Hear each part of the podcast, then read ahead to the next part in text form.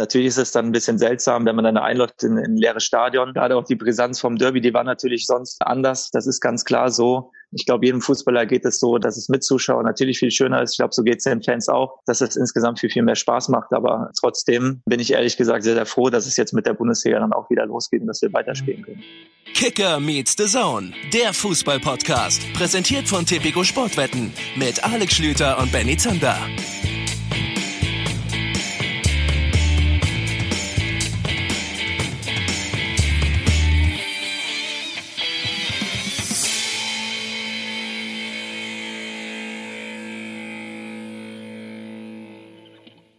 Na, ihr Mäuse, hier sind wir wieder.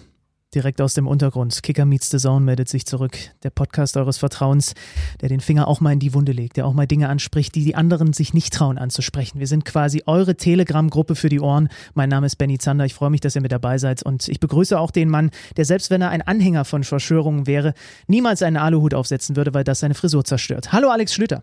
Guten Tag, schönen guten Tag. Ich könnte gar kein Verschwörungsanhänger sein, weil es mir viel zu kompliziert wäre, mir all diese Verschwörungstheorien durchzulesen. Schön, ja, dass ihr also, mit dabei seid. Weißt du, was ich gehört habe? Über diesen einen Podcast, den es da gibt. KMD, ne? Ist dir mal aufgefallen, dass sie vor zwei Wochen Pause gemacht haben?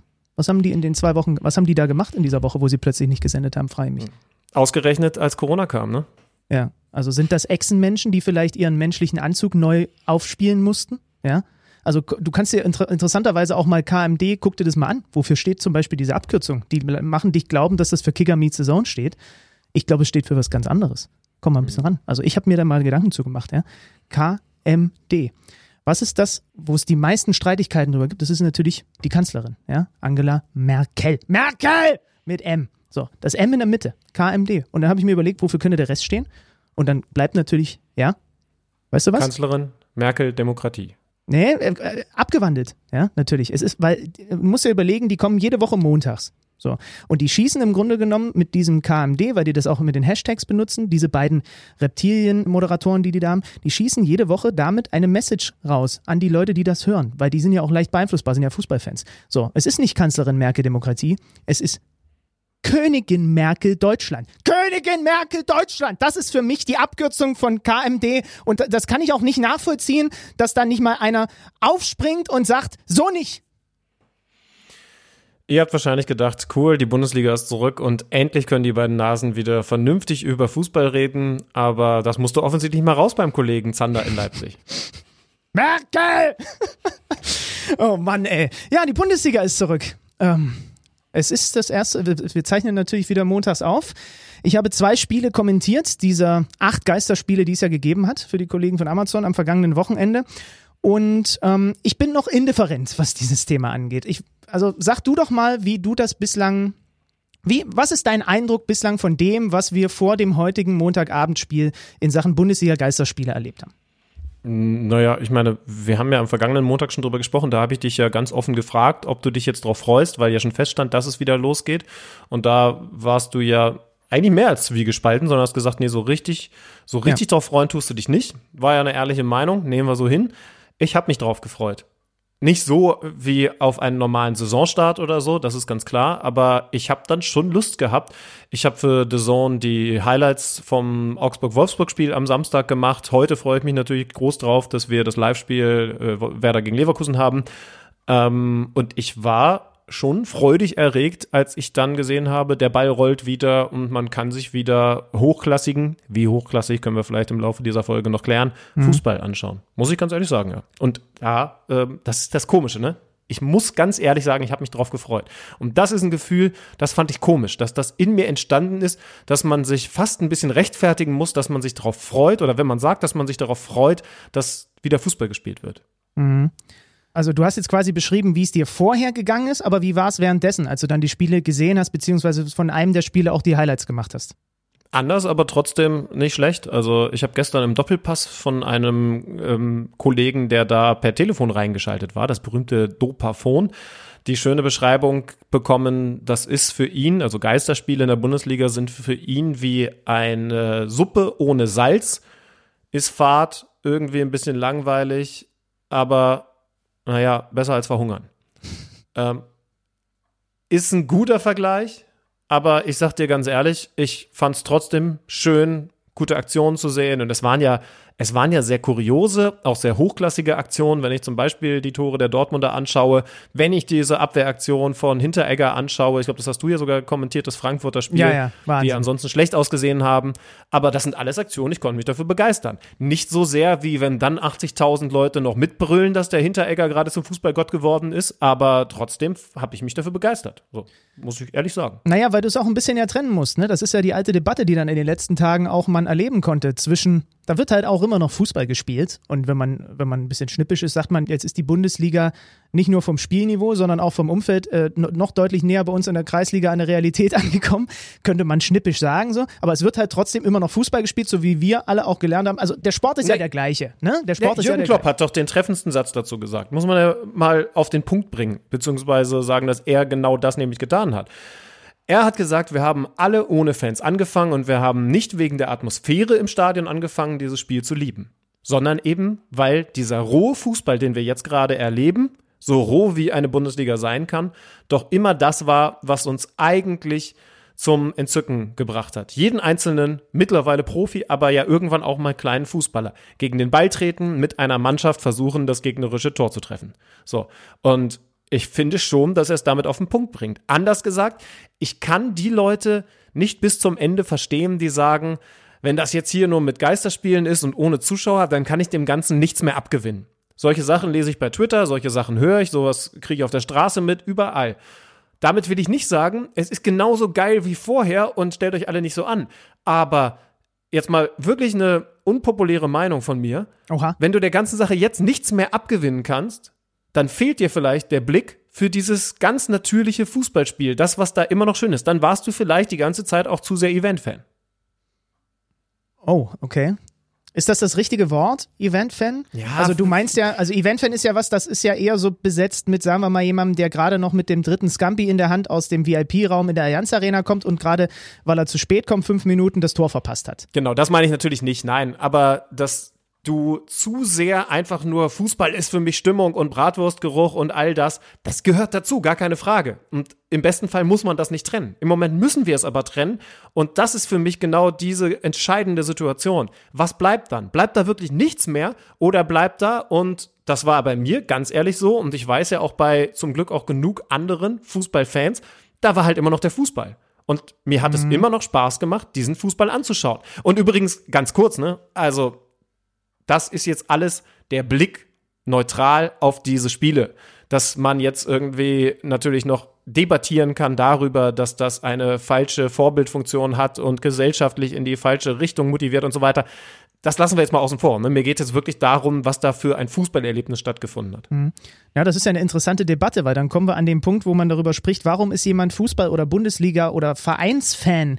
Ist er tatsächlich Fan deswegen, weil er das Spiel so geil findet und Bock zum Beispiel auch darauf hat, taktische Finessen zu erkennen, äh, sich ergötzt an einem Hackentrick von Julian Brandt, du hast es gesagt, an einer Verteidigungsaktion von Martin Hinteregger, an schönen Fußballsituationen.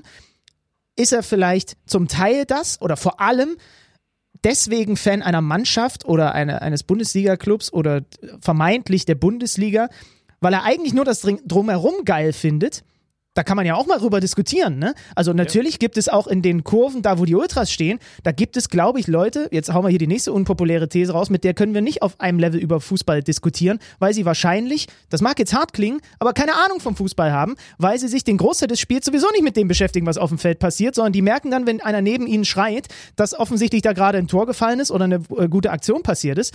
Das ist eine interessante Debatte. Habe ich noch nie so drüber nachgedacht, dass es ja Fußballfans gibt, die vielleicht gar nicht Fußballfans sind wegen des Spiels, sondern wegen des Drumherum. Kann ich persönlich nicht mit relaten. Ja, ich habe halt selber auch lange diesen Sport gespielt, wenn auch auf kruxeligem Niveau. Aber ich, mich interessiert vor allem halt immer noch. Und dann packt es mich, wenn erstmal auf dem Feld was passiert und dann das ringsherum, das dann nochmal eine Ebene nach oben schiebt. Aber nicht andersrum. Ja, ganz genau. Also in die Richtung wollte ich auch gehen. Und, und wie gesagt, eigentlich sollte man das nicht trennen. Fußball-Bundesliga, das ist Fußball plus Stimmung. Aber es ist eben auch Fußball. Und zwar in allererster Linie. Also das sollte vorne stehen. Und das wollte Jürgen Klopp damit auch sagen. Und ich finde, das ist auf eine ja, vielleicht auch ein bisschen komische Art und Weise, aber das ist deutlich geworden für mich persönlich, als ich diese Spiele gesehen habe. Zum Beispiel habe ich großen Spaß gestern an Union gegen Bayern gehabt. Weil Union in der Anfangsphase taktisch interessante Dinge gemacht hat, versucht hat, mhm. sich nicht zu verstecken, weil die Bayern Lösungen gefunden haben.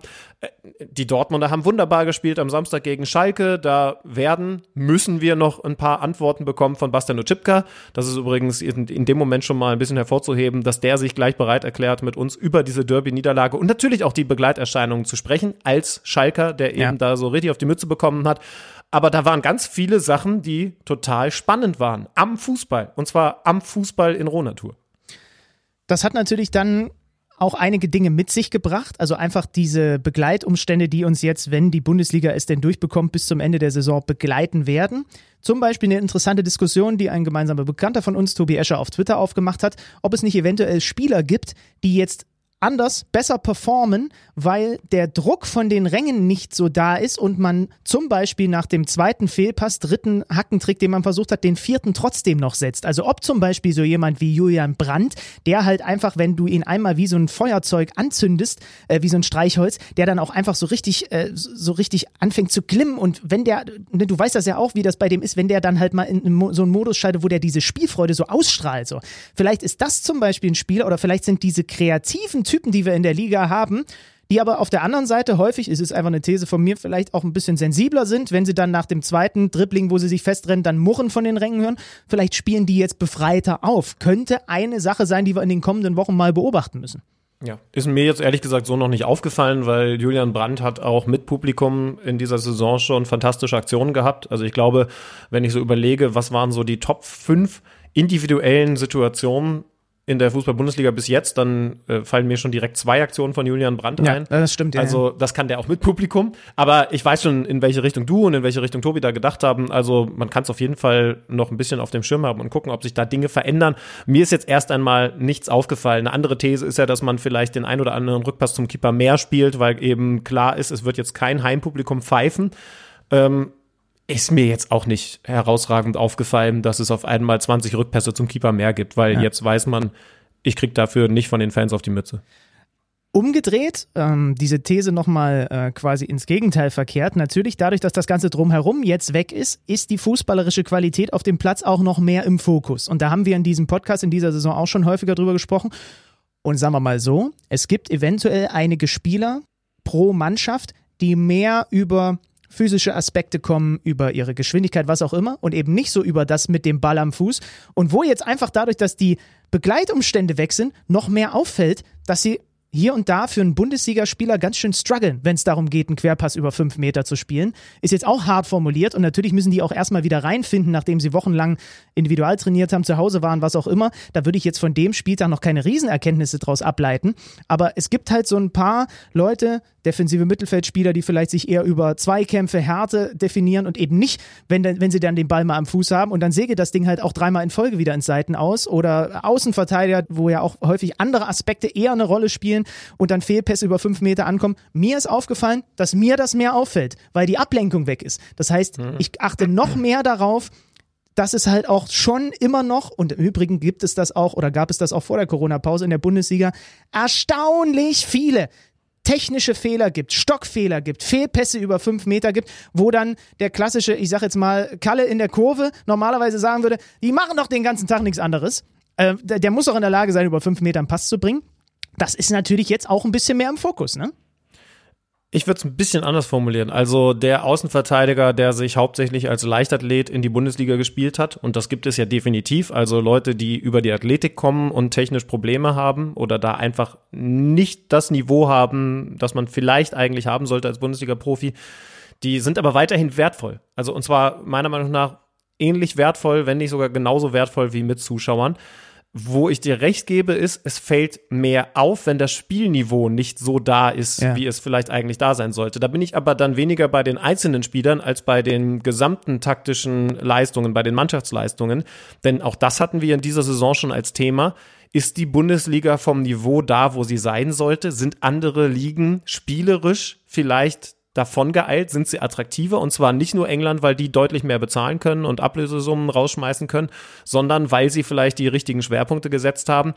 Das wäre für mich eine interessante These, die wir in den nächsten Wochen überprüfen mhm. können, denn wo wir uns ja auf der anderen Seite ebenfalls einig sind, stimmungsmäßig, ich erinnere, ich erinnere mich an das Gespräch mit Ilka Gündogan, der das bestätigt hat, ist die Bundesliga ganz vorne. Das heißt also, wie viel bleibt von der Bundesliga, wenn du das absolute Faustpfand, nämlich die Stimmung in den Stadien wegnimmst. Und ja. da sollten wir in den nächsten Wochen mal drauf achten, ob das spielerisch dann mit anderen Ligen, die ja wahrscheinlich, davon ist auszugehen, der Liga nacheilen werden und jetzt dann auch demnächst beginnen werden, nicht alle, aber viele, zum Beispiel der spanische Fußball, ob die da dann mithalten können oder in der Bundesliga dann sogar weit voraus sind. Übrigens mit Blick darauf hätte ich dir noch einen Ton mitgebracht. Aki Watzke, hat sich am Freitag vor dem Derby, also einen Tag vor dem Spiel der Dortmunder gegen Schalke, netterweise bereit erklärt, mit mir noch ein kleines Interview zu führen. Also du warst letzten Freitag mit Julian Nagelsmann fleißig, ich habe dann diese Woche mit Aki Watzke Musstest du wieder nachlegen jetzt, du musst es wieder Natürlich. überbieten. Ja, ja. Da hat mein Ego ein bisschen gejuckt.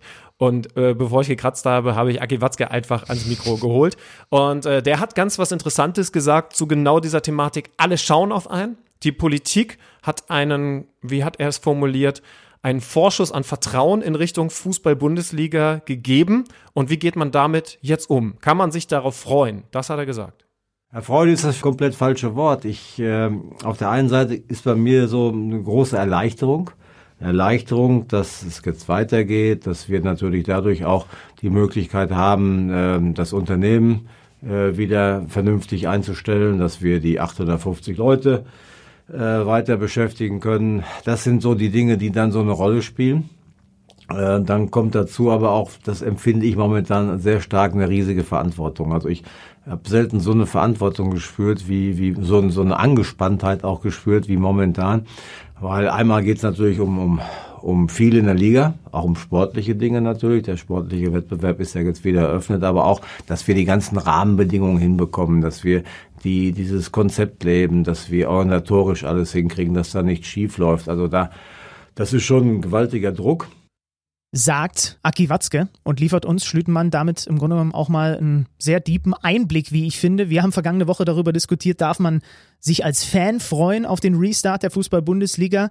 Darf man als Medienvertreter sowas wie Vorfreude empfinden, dass es jetzt wieder losgeht. So sieht das dann halt in einem Vereinsverantwortlichen aus, ne? Der ähm, ja auch Verantwortung halt einfach trägt für so und so viele Mitarbeiter. Ja, ich würde vorschlagen, wir nehmen diese Aussage auch gleich nochmal mit und konfrontieren einen, der dann auf dem Platz gestanden hat, mit Bastian Otschipka nochmal mit dieser Aussage. Ich weiß nicht, ob das timingmäßig so klug ist, nach einer 0 zu 4 Niederlage ihn mit einer Aussage eines Dortmunders zu konfrontieren, aber da muss er jetzt durch. Wir sind verabredet mit Bastian Otschipka.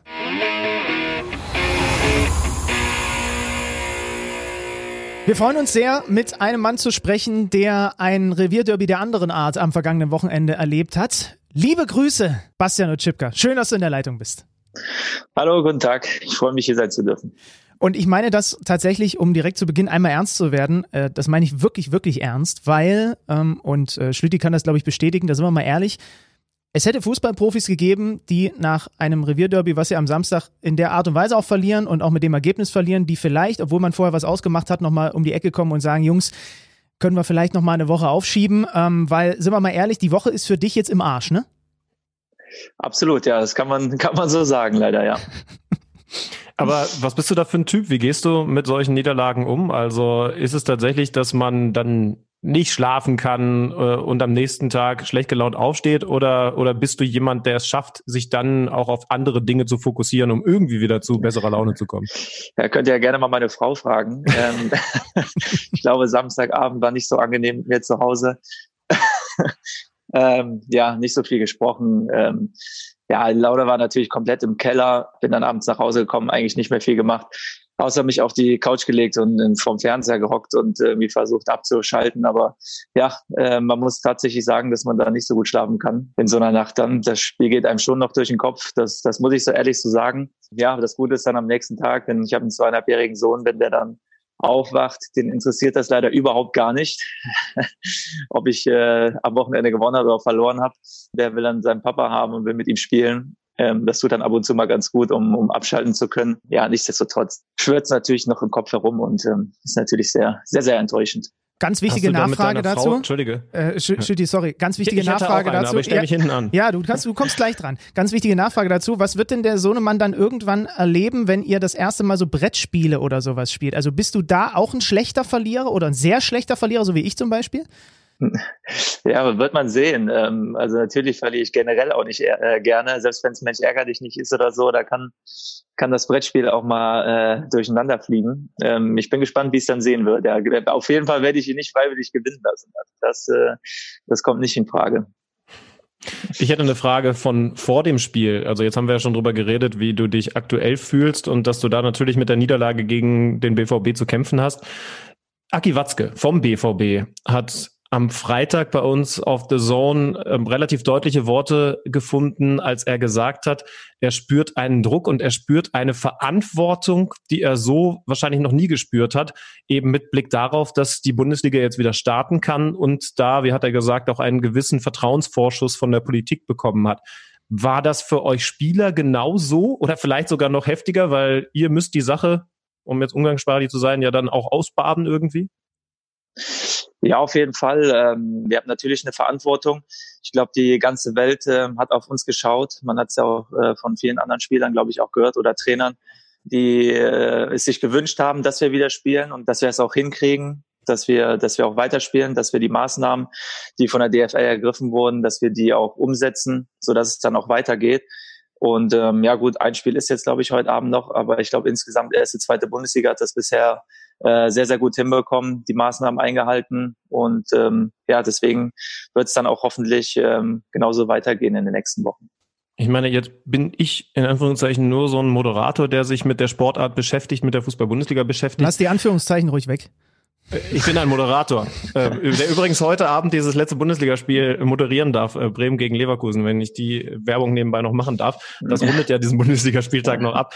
Aber ja. ich sag dir mal ganz ehrlich, und Benny, ich weiß gar nicht, wie es bei dir gewesen ist. Ich habe in den Wochen oder zumindest in den Tagen direkt vor dem Restart mehrere Nachrichten bekommen von Bekannten oder auch einfach nur Leuten auf Instagram, bei denen ich mich dann, zumindest von meinem Gefühl, fast ein bisschen rechtfertigen musste, dass es jetzt wieder losgeht. Also Absolut. Also ganz viele haben so gefragt, was hältst du denn davon? Hier deine Bundesliga, da wo du Moderator bist, die starten jetzt wieder, obwohl das ja nun auch zu kritisieren ist. Was sagst du dazu? Ich, also bei mir hat sich wirklich, obwohl ich eben, ich sag's nochmal, nur Moderator bin, ein Gefühl entwickelt, dass ich mich für diese ganze Sache rechtfertigen muss.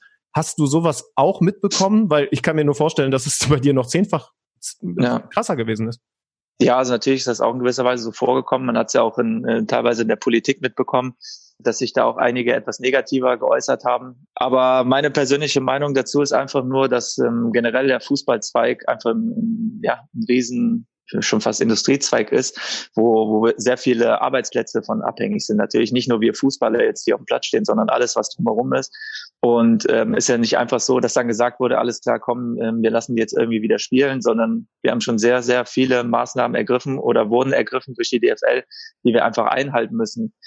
Sprich, äh, wir waren jetzt eine Woche in Quarantäne im Hotel, ähm, wo wir uns auf das Spiel vorbereitet haben, wo natürlich dann auch für uns sehr, sehr viele ähm, Einschnitte waren. Das heißt, wir waren nur alleine auf dem Zimmer. Wir durften jetzt auch keinen anderen Mitspieler mit einem zusammen auf dem Zimmer sein, und uns ein bisschen unterhalten.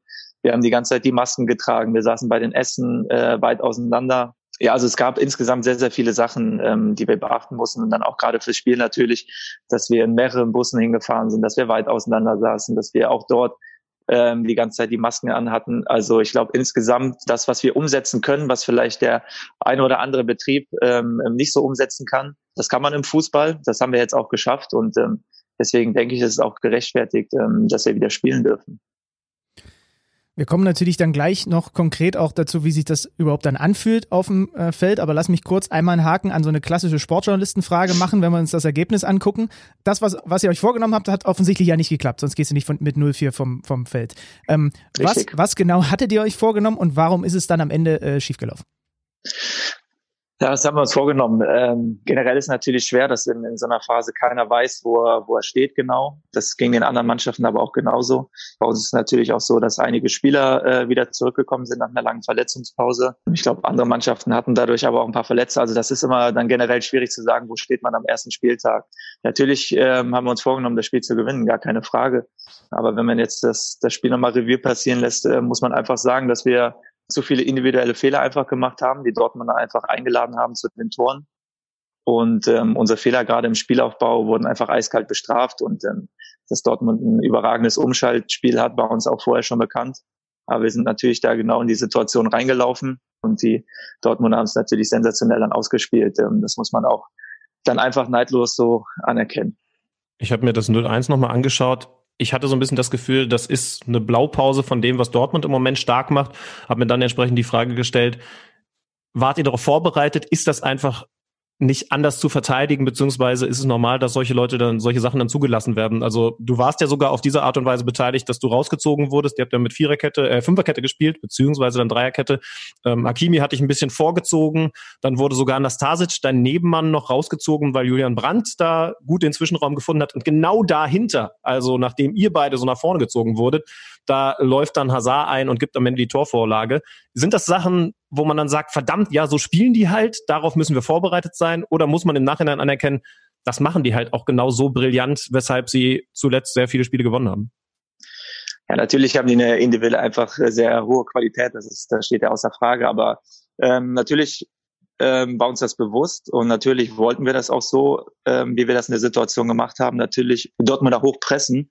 Aber wenn natürlich dann ähm, ein Spieler nicht ganz so mitmacht im, im kompletten Abwehrverbund, sind natürlich alle ausgespielt. Und wenn da ich, äh, einer einen, einen kleinen Ticken einfach nur zu spät kommt und, und der Ball irgendwie klatschen gelassen werden kann oder, oder in die Tiefe ähm, gespielt werden äh, kann, dann, dann sind wir natürlich alle ausgespielt. Und ich glaube, das war das Problem einfach, dass wir das eigentlich schon so wollten, dass wir die hoch äh, attackieren wollen, die Dortmunder, aber natürlich mit einer, einer kleinen Bewegung ähm, ausgehebelt wurden.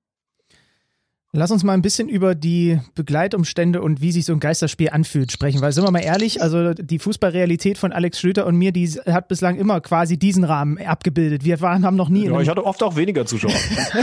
wir haben noch nie in einem großen Stadion vor, vor Tausende von Leuten gespielt, so. Ähm, aber wie ist das, wenn man eigentlich das andere dann über die Jahre, und du bist ja auch schon jetzt ein paar Jahre dabei, wenn man das gewohnt ist? Wie ist es zum Beispiel vor dem Spiel? Musstet ihr, musstest du dich da extra pushen? Wie ist es während des Spiels? Muss man sich manchmal dran erinnern, okay, wir spielen hier hier gerade ein Revierderby, einfach weil das, was normalerweise das Gefühl bei so einem Revierderby ausmacht, nicht da ist?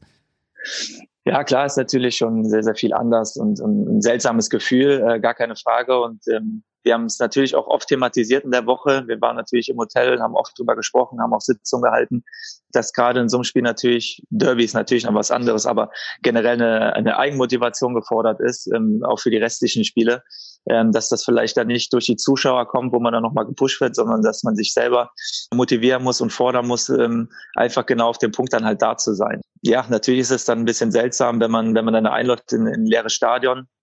Das ist gar keine Frage. Gerade auch die Brisanz vom Derby, die war natürlich sonst anders. Das ist ganz klar so. Ich glaube, jedem Fußballer geht es so, dass es, dass es mit Zuschauern natürlich viel schöner ist. Ich glaube, so geht es den Fans auch, äh, wenn sie im Stadion sitzen, dass es insgesamt viel, viel mehr Spaß macht. Aber ähm, trotzdem ähm, bin ich ehrlich gesagt sehr, sehr froh, dass es jetzt mit der Bundesliga dann auch wieder losgeht und dass wir weiterspielen können. Jetzt unterm Strich, um einmal so quasi die Bilanz nochmal herzunehmen, auch wenn das ein bisschen komisch ist, weil so viele Wochen ja zwischen dem Spiel davor und jetzt diesem Derby lagen, ähm, sind es acht Spiele ohne Sieg. Die nächsten Gegner heißen jetzt Augsburg, Düsseldorf, Bremen, Union. Was konkret muss ich verbessern? Was nehmt ihr euch davor in diesen Spielen? Weil das ist ja jetzt schon, wie gesagt, mit einer Unterbrechung dazwischen, aber eine lange Durststrecke. Ja, auf jeden Fall. Ähm, in der Hinrunde lief es sehr, sehr gut. Ähm, hat mir einen sehr, sehr guten Lauf gehabt, ähm, auch gerade was das Punkten angeht, aber auch unsere Spielweise, unsere Identität, äh, wie wir spielen wollen. Das ist uns leider in der Rückrunde ein bisschen abhandengegangen, natürlich, weil wir auch einige Verletzte hatten. Deswegen sind wir sehr froh, dass sie jetzt wieder da sind. Aber natürlich kann man nicht auch erwarten, wenn, wenn jetzt einer so lange ausgefallen ist, dass er ähm, sofort wieder ähm, beim, beim vollen Pensum seiner Leistung ist. Das dauert natürlich dann auch noch ein Stückchen. Aber generell ist es einfach so, dass wir jetzt nächste Woche äh, drei Spiele haben. Wir spielen jetzt Sonntag, Mittwoch, Samstag. Und das ist schon eine, eine ja, sehr, sehr wichtige Woche für uns, weil ähm, dann nach der Woche kann man ein bisschen mehr wissen, ähm, geht es vielleicht nochmal nach oben, dass wir, dass wir den sechsten Platz noch behalten können oder jetzt in der Achter, glaube ich, ähm, dass wir den sechsten Platz nochmal anpeilen können. Oder oder ähm, sind wir eher im Mittelfeld äh, in der Tabelle. Von daher ähm, ja, haben wir jetzt noch ein bisschen Ruhe vor dem Sturm, aber am Mittwoch geht's mit einer Doppeleinheit weiter und dann bereiten wir uns auf jeden Fall top für Augsburg vor und ähm, wollen da auf jeden Fall dann zusehen, dass es dann wieder schleunigst hochgeht. Ja, wobei wir da ja bei einem Thema sind, das vor dem Restart schon äh, sehr groß war und das jetzt ja wahrscheinlich nochmal Schwung bekommt, das Thema Fitness. Also es gab einige Experten, Sportwissenschaftler und Co., die gesagt haben, als Profi kann man gar nicht so schnell wieder hochfahren und jetzt in den Zustand kommen, dass man Fußball-Bundesliga verletzungsfrei spielen kann. Jetzt habt ihr dann eben sogar so viele Spiele innerhalb von kurzen Tagen. Wo siehst du euch selber? Also äh, vielleicht gar nicht nur für Schalke gesprochen, sondern auch das, was du jetzt zum Beispiel vom BVB mitbekommen hast. Wie weit ist so ein Profi jetzt nach der kurzen Vorbereitungszeit? Ja, das ist natürlich generell schwer zu sagen. Also jetzt für, für, für Spiel kann ich nur sagen, dass wir auf jeden Fall fit waren. Ähm, das ist jetzt nicht der Grund, warum wir verloren haben. Ja, ich finde, man hat auch, oder gerade wir auch, haben sehr, sehr viel gearbeitet in den letzten acht bis neun Wochen, haben das, ähm, was, was möglich war, haben wir, haben wir bestens umgesetzt. Natürlich war es nicht ganz so einfach, wenn man nur in Zweiergruppen trainiert, teilweise alleine trainiert, wenn man dann ähm, nur zu Hause durch den Wald läuft. Ja, aber wir haben da trotzdem das Beste aus der Situation auf jeden Fall gemacht hatten jetzt, glaube ich, ich weiß jetzt gar nicht, anderthalb Wochen, zwei Wochen äh, Mannschaftstraining gehabt, nochmal einen Crashkurs, ähm, das alles wieder in den Kopf gerufen, was wir, was wir uns vornehmen wollten. Aber wie man gesehen hat, wird das noch ein bisschen was brauchen. Wir brauchen da auf jeden Fall noch ein paar Trainingseinheiten, um dann gerade wieder in die, in die Abstimmung reinzukommen, dass sowas nicht passiert wie beim ersten Gegentor, dass wir da nicht als Verbund ausgespielt werden, sondern dass da jeder sich bewusst ist, was er auf dem Platz zu tun hat, was seine Aufgabe ist und dass wir dann ähm, ja einfach auch in den Ketten einfach ähm, einfach besser dastehen. Und ähm, das ist, wie gesagt, jetzt am Samstag nicht so gut ge gelungen, aber wir werden es auf jeden Fall wieder hinkriegen, alles nochmal in die Köpfe holen, dass wir dann das ähm, ja auch wieder besser hinkriegen. Und wie es jetzt in den nächsten Wochen dann wird, ähm, mit Verletzungen oder wie es fitnesstechnisch aussieht, das kann man natürlich noch nicht sagen. Das ist ähm, sehr, sehr schwierig ähm, jetzt im Vorhinein zu prognostizieren.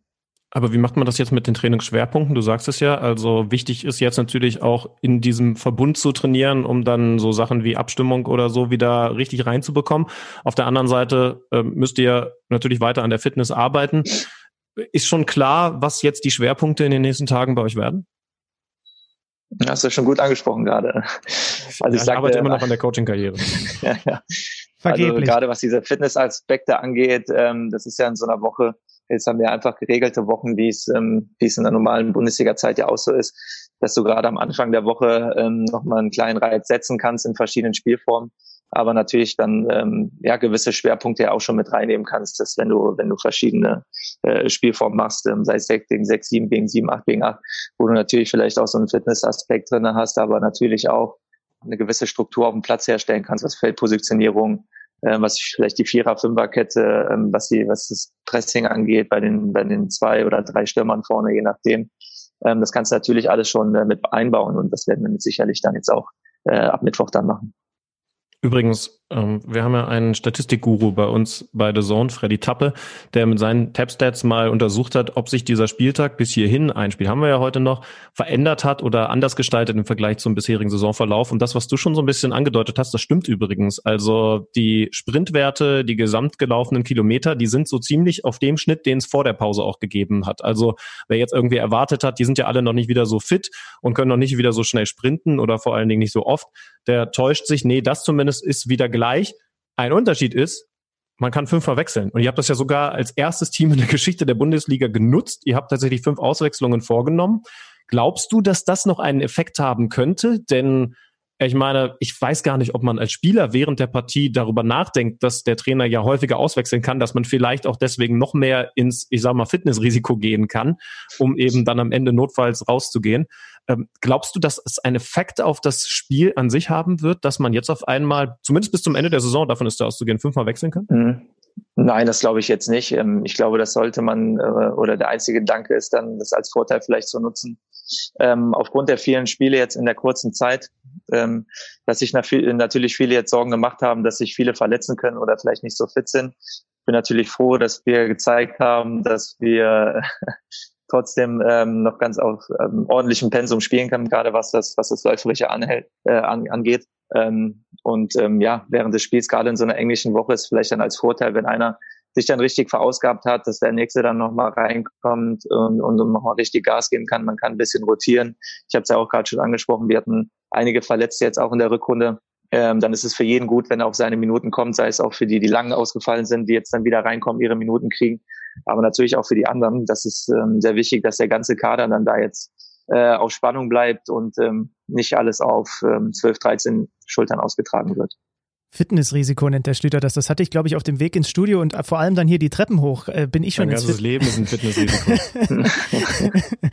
äh, äh, Basti, lass uns gerne noch mal ein bisschen zurückblicken auf diese Corona-Pause, in der du, das konnte man ja wahrnehmen, äh, ziemlich fleißig gewesen bist, während Kollegen vor allem sich auf sag's jetzt, drückst es mal ein bisschen hart aus, ne, auf Playstation zocken, auf Toilettenpapier jonglieren bei Social Media äh, äh, reduziert haben, hast du äh, Krankenhäuser besucht, warst im Pflegeheim, hast versucht, den Kneipen in Gelsenkirchen unter die Arme zu greifen.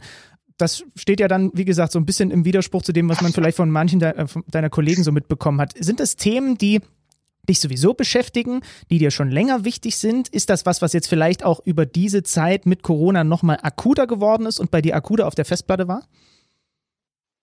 Ähm, ja, natürlich hat es mich schon länger beschäftigt. Ähm, deswegen habe ich auch die Sachen mit Special Olympics ähm, mache ich ja schon länger.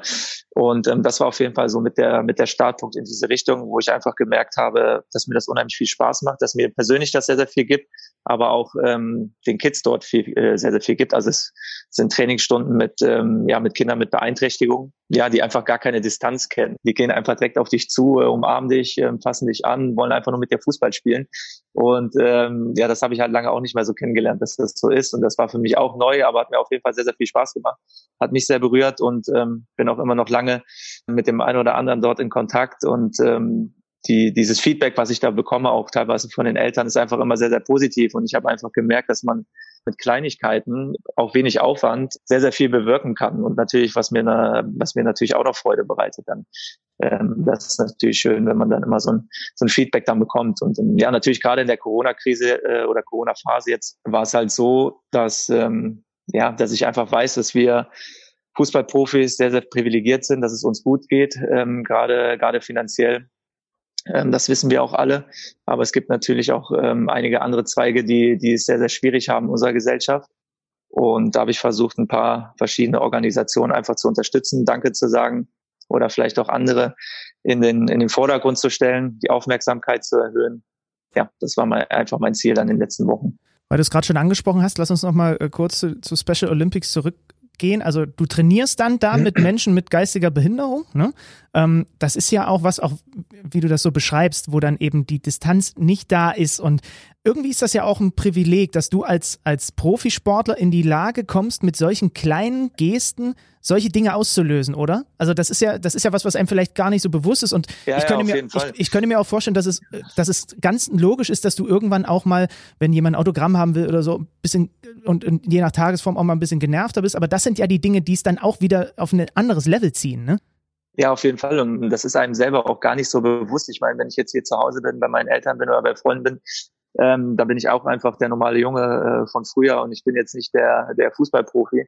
Aber welche äh, Wirkung man dann trotzdem noch auf verschiedene Leute haben kann, das, das ja, kommt einem da nochmal umso, umso stärker, dass man dort einfach, wie gesagt, mit einer Kleinigkeit, einfach einer Trainingsstunde ähm, so viel bewirken kann im Nachhinein noch, wo ich dann selber äh, total erstaunt war. Und das, war einfach ähm, ja so großartig, dass ich da einfach weiter Bock hatte und dann noch mehr gemacht hatte, auch damit Andi Mies zum Beispiel noch eine Tennisstunde, ein Tennis-Battle ja auch noch gemacht habe. Ähm, da gab es ja noch einige Sachen, die wir auch zusammen gemacht haben, was mich sehr gefreut hat, was ihm auch sehr, sehr viel Spaß gemacht hat. Auch nochmal eine andere Sportart, Tennis, äh, mhm. ja. Ähm, ist nicht ganz so gut gelungen bei mir, aber ähm, generell den, den Kindern hat es auf jeden Fall Spaß gemacht und die hatten ihre Freude. Ich finde, das fällt sowieso auf, dass du viele Dinge in dieser Corona-Zeit jetzt gemacht hast, bei denen du dann auch ganz aktiv beteiligt warst. So, und ich will das jetzt gar nicht auf, abwerten, vergleichen, aber es gab natürlich auch Profis, die gesagt haben, ich spende hier Geld an eine Stiftung, Organisation und das ist definitiv ja auch eine Unterstützung, aber es war dir offensichtlich schon wichtig, dass du die Dinge, ich sag jetzt mal, direkt anpackst. Ja, generell ist es ja so, dass ähm, jede Unterstützung ähm, gut ist, dass es eine super Sache ist. Und ähm, ich glaube, die ähm, oder viele in der Gesellschaft bei uns in Deutschland können das dann auch gebrauchen, viele Zweige. Die sind ähm, sehr, sehr froh über diese Unterstützung. Aber ja, mir persönlich war es einfach wichtig, einen direkten Bezug zu den Personen hinzustellen. Ich wollte nicht einfach nur ähm, ja, irgendwie Summe X an irgendeine Organisation spenden, sondern ich wollte gucken, wer sind diese Personen eigentlich wirklich, was leisten die genau, ähm, wie könnte man vielleicht noch ein bisschen mehr Aufmerksamkeit auf die verschiedenen Organisationen äh, erhöhen. Und ähm, das war einfach mein Ziel. Und ähm, angefangen bei dem Uniklinikum Essen, wo ich schon Verbindungen auch vorher schon zu hatte, war es dann relativ einfach, dahin zu gehen. Ja, habe da ein Interview geführt, zum Beispiel mit zwei Pflegern, um einfach mal ein bisschen mehr auch von der Situation zu erfahren, wie es eigentlich wirklich in dem Krankenhaus ist, weil ich meine, wir kriegen alles noch mit aus den Medien. Aber ähm, viel interessanter ist, finde ich, sich selber mal dorthin zu begeben und sich die Lage einfach anzugucken und ähm, das Interview zu führen und dann ja mich als Fußballer auch ein bisschen zurückzunehmen und eher gerade die Personen, die die wichtig sind für unsere Gesellschaft, die das ja ich sage jetzt mal das ganze Land dann auch am, am Leben halten, die dann eigentlich in der Phase viel viel wichtiger sind. Was hat es mit dir gemacht? Weil man jetzt in diesen Tagen natürlich dann auch oft fragt, was bleibt eigentlich nach dieser Krise, die dann hoffentlich irgendwann vorbei ist. Gibt es zum Beispiel dann einen Gedanken, wenn man so ein Krankenhaus verlässt, in deinem Kopf, der dir sagt, oh, also und du bist in Anführungszeichen nur Fußballprofi, während hier Leute tagtäglich ähm, quasi für das Leben von kranken Menschen sorgen. Ja, ist natürlich Wahnsinn, ähm, ähm, was auch gerade in so Krankenhäusern geleistet wird. Das ist ganz klar. Aber ich finde generell diese Solidarität, die man momentan in unserem Land sieht, die ist schon, die ist schon sehr stark ausgeprägt. Und das ist natürlich das, was ich mir auch wünsche, ähm, dass es nachhaltig bleibt. Dass es jetzt nicht nur in der Phase ist, dass einer jetzt irgendwie vielleicht mal ein Projekt startet oder irgendwas macht, sondern es einfach nachhaltiger auch noch wird und dass man das in den nächsten Jahren auch noch, auf jeden Fall noch mitnimmt. Und ähm, ja, generell, was bewirkt es bei mir aus? Es erdet mich auf jeden Fall. Gerade die Trainingseinheiten bei, bei Special Olympics damals auch, wo man ähm, ja einfach auf dem Bolzplatz damals stand und einfach nur Spaß an dem Fußball hatte. Bei uns, ähm, ja gut, jetzt momentan ja auch nicht, aber was damals äh, immer nur in großen Stadien ist natürlich sehr großer Businesszweig. Aber wie, wenn man sieht, wie, wie die Kinder dort einfach über den Fußball denken, ist es halt ganz anders. Sie, die wollen einfach nur um Bolzplatz gehen und, und Spaß am Fußball haben. Und ähm, das hat einen auf jeden Fall noch mal ein bisschen, ja, ich sage jetzt mal nachdenklicher gemacht und auf jeden Fall geerdet in vielen Sachen. Stichwort Kindheit. Wir haben uns natürlich ausführlich auf dieses Interview vorbereitet. Natürlich. Und beim Stichwort Kindheit, so ist man das von uns gewohnt, bin ich auf ein, ein äh, Video-Interview kann man auf YouTube nachschauen, äh, mit Schalke TV gestoßen, bei dem du auf die Frage, wer waren deine Kindheit Helden, wer war dein Held in der Kindheit, mit der super Antwort da gewesen bist, Gummibärenbande. Konntest du jetzt in der Corona-Zeit. Da, da stehe ich auf äh, und verneige mich für diese Antwort. also erstens brauchen wir eine Erklärung, eine etwas ausführlichere Erklärung dazu. Wie sehr hat dich die Gummibärenbande geprägt in deiner Jugend und konntest Wie soll sie ihn nicht geprägt haben? Sie hat uns alle geprägt. Raus? Es ist die Gummibärenbande. ich glaube, das war die Generation, in der wir damals gelebt haben, da hat das, glaube ich, jeder geschaut. Ja. ja Vielleicht würde es mir ganz gut tun, wenn ich jetzt nochmal so einen Gummibärensaft bekommen könnte am Spielfeld und dann auch nochmal einen kleinen Schub kriegen würde. Das würde ich mir vielleicht manchmal wünschen. Hast du jetzt ein bisschen ja. Zeit gehabt, über diese Pause, in der man natürlich viel Zeit in der Wohnung verbringt, äh, solche Sachen mal wieder nachzuholen und äh, so alte Dinge auf Netflix oder sonst wo zu schauen? Ja, die Gummibärenbande habe ich jetzt nicht geschaut, aber äh, ja, mein kleiner zweieinhalb, aber heutzutage geht das ja relativ fix, dass die sich auch schon ganz gut auskennen mit, mit iPads und, und drumherum. Feuerwehrmann Sam zum Beispiel. Oha. Ähm, das ist jetzt, äh, ich glaube, was, was die Generation heutzutage alles schaut. Und da bin ich auf jeden Fall sehr, sehr gut im Thema. Ich habe gerade ich hab grad extra nochmal geguckt. Wir sind gleicher Jahrgang, wir sind die Gummibärenbanden-Generation. Es ist einfach so, was sie. Äh, ich habe übrigens bei mir zu Hause stehen, hatte ich mir fest vorgenommen, habe es aus irgendeinem Grund vergessen. Ich habe bei mir stehen die Dinos und die Kick und die Kickers. Und ich wollte eigentlich die Kickers nochmal gucken. Ja, klar. Äh, äh, Klassiker. Ich, ich ja, wobei, da frage ich ja. mich, Bastian, da muss man doch als Fußballprofi das Ziel haben, dass der eigene Sohnemann irgendwann die Kickers schaut, oder? Also bei Dinos, die fand ich großartig, da kann man von mir aus noch überlegen, aber dein Sohn muss doch irgendwie auch mit den Kickers aufwachsen. Dinos waren schon witzig, klar. Ähm, aber ja, die Kickers zu Basa Ozora, ich glaube, das kennt jeder. Ähm, absolutes Highlight damals. Und ähm, ja, wenn er ein paar Jahre älter ist, ähm, ist das auf jeden Fall Pflicht, was ich ihm dann vielleicht irgendwann mal aufs iPad mache, was er dann auf dem Weg im Urlaub oder auf einer langen Fahrt, das darf er doch mal gucken oder muss er gucken. Von, ja. von, von wem wart ihr am fasziniertesten? Weil es gab da ja die ganz vielen verschiedenen Facetten. Mich als kleiner Bub hat am meisten mein Gehirn explodieren lassen. Sascha, der diese weiten Einwürfe über Einwürfe dieses gemacht, ne, der über, etwas korpulentere, sagen wir mal so. über dieses gewölbte Spielfeld, weil du siehst den genau, Ball dann. Die Erde, da, darüber habe ich gelernt, dass die Erde rund war. Ja. Spielfeld so rund war. Ja, oh Mann, das hat echt geprägt. Aber ja, wo du es gerade sagst, mein, mein Neffe äh, ist in einem ähnlichen Alter. Also ich habe zwei Neffen, der eine ist jetzt gerade drei geworden. Feuerwehrmann Sam ist ein großes Thema. Dann gibt's diese, diese, diese Eisenbahnen, die sprechen können. Ich weiß gar nicht genau, wie die heißen. Tayo weiß ich auch nicht. oder so? Äh, Super Wings gibt's noch, das sind die Flugzeuge. Diese ist im Prinzip alles dasselbe, glaube ich, ja. Ja, aber das heißt also, du gibst dich dem auch jetzt erstmal hin, was da aktuell am Start ist und sagst jetzt nicht, hey, ey, mein Kleiner, ich mach, ich mach dich zu einem coolen Retro-Boy, hier sind die Dinos und hier sind die Kickers und Tsubasa Zora und Co. Nein, ähm, die Kickers Tsubasa Ozora, das, das, das werde ich ihm wahrscheinlich schon irgendwann nochmal anmachen, wenn er ein bisschen älter ist, aber ja, jetzt gerade gehe ich mit der Zeit und lass mich da auf ihn ein. Ich weiß nicht, warum das so bei allen Kindern momentan so ist. Ähm, aber ja, dann gucken wir halt Feuerwehrmann Sam, ja. Oh, ich habe gerade einen harten Flashback mit Darkwing Duck. Na gut, ist ein anderes, ist ein anderes Thema. Ähm, äh, Basti, zum Abschluss, äh, Alex hat's gesagt, man wird es in diesem Interview, wirst du an mehreren Stellen gedacht haben, wow, wie gut sind die eigentlich vorbereitet. Das liegt auch daran, dass wir Haben die viel Zeit? dass wir einen, wir haben Auch viel Zeit in der Corona-Krise gehabt, ne? Ja, ja, klar. Kannst du ja wissen. Ey. Äh, Wir haben einen gemeinsamen Bekannten. Und der, bei dem haben wir nochmal so ein bisschen angezapft und der hat uns das Stichwort gegeben, wir sollen am Ende, irgendwann in dem Interview, dich nochmal auf das Thema Fleischsalat ansprechen. Ja, ja, ja. Was? Was? Ist das jetzt, kommen wir damit in Teufels Küche, wenn wir dir das einfach so hinschmeißen? Weil ich bin auch ein großer, ich esse zwar gerade noch bis zu meinem Geburtstag, in zwei Wochen halte ich mich von Fleisch und Wurst und so weiter noch fern, aber ich bin ein riesen Fleischsalat-Fan. Äh, kannst du dazu was sagen oder? Dann kann er dir auch mal einen mitbringen. ähm, ja, was hat's damit auf sich? Ähm, ja, es gibt ab und zu mal ein paar Würfelabende, ähm, die wir mit Kollegen machen und ähm, schauen nebenbei auch vielleicht nochmal Eishockey oder Fußball. Ich glaube, unser gemeinsamer Prakante ist äh, ein großer Eishockey-Fan. Und ähm, ja, da gab's, ähm, ich weiß nicht, wir haben uns um 18, 19 Uhr getroffen. Irgendwie hatte noch keiner was gegessen zu Abend und da kam er auf einmal an und hat äh, von, von irgendeiner Metzgerei einen Fleischsalat mitgebracht, auf den sich dann alle wie die Wahnsinnigen gestürzt haben. Ähm, ja, und jetzt ist das irgendwie so als Klassiker geworden, dass er ab und zu bei mir mal äh, vorbeikommt, einfach am Wochenende und mir einfach mal den Fleischsalat nach Hause bringt. Äh, ganz unerwartet steht er dann auf einmal vor der Tür. Ja, ist auch relativ schnell dann immer weg. Oh, vielleicht, schlechtere Soll auf jeden Fall äh, nicht zu oft kommen, weil ich weiß jetzt nicht, ob das so in den Ernährungsplan reinpasst. Aber ab und zu ähm, kann man sich das natürlich auch schon mal gönnen. Ja, Würfelabend mit Fleischsalat. Oh. Ja was gibt's Schöneres? Und ja. dazu ein bisschen Kickers im Fernsehen. Ah. Stark. Basti, vielen lieben Dank für deine Zeit, ähm, dass wir auch hinten raus nochmal das große Fleischsalat-Gate hier auf, aufgreifen konnten. Und ähm, dann wünschen wir, obwohl wir natürlich uns neutral verhalten in diesem Podcast, dann wünschen wir das äh, einfach für dich persönlich, dass es bei den Schalkern jetzt auch demnächst mal dann wieder mit ein paar Erfolgserlebnissen weitergeht. Die Dortmunder, die jetzt gerade zuhören, Dank, werden das nicht so sehr. gerne hören. Aber ähm, vielen lieben Dank und viele Grüße und äh, vielleicht äh, kriegen wir das mit dem Fleischsalat irgendwie auch nochmal dann eine gemeinsame Runde hin. Danke. ja, vielen Dank, danke sehr. Basti, danke dir.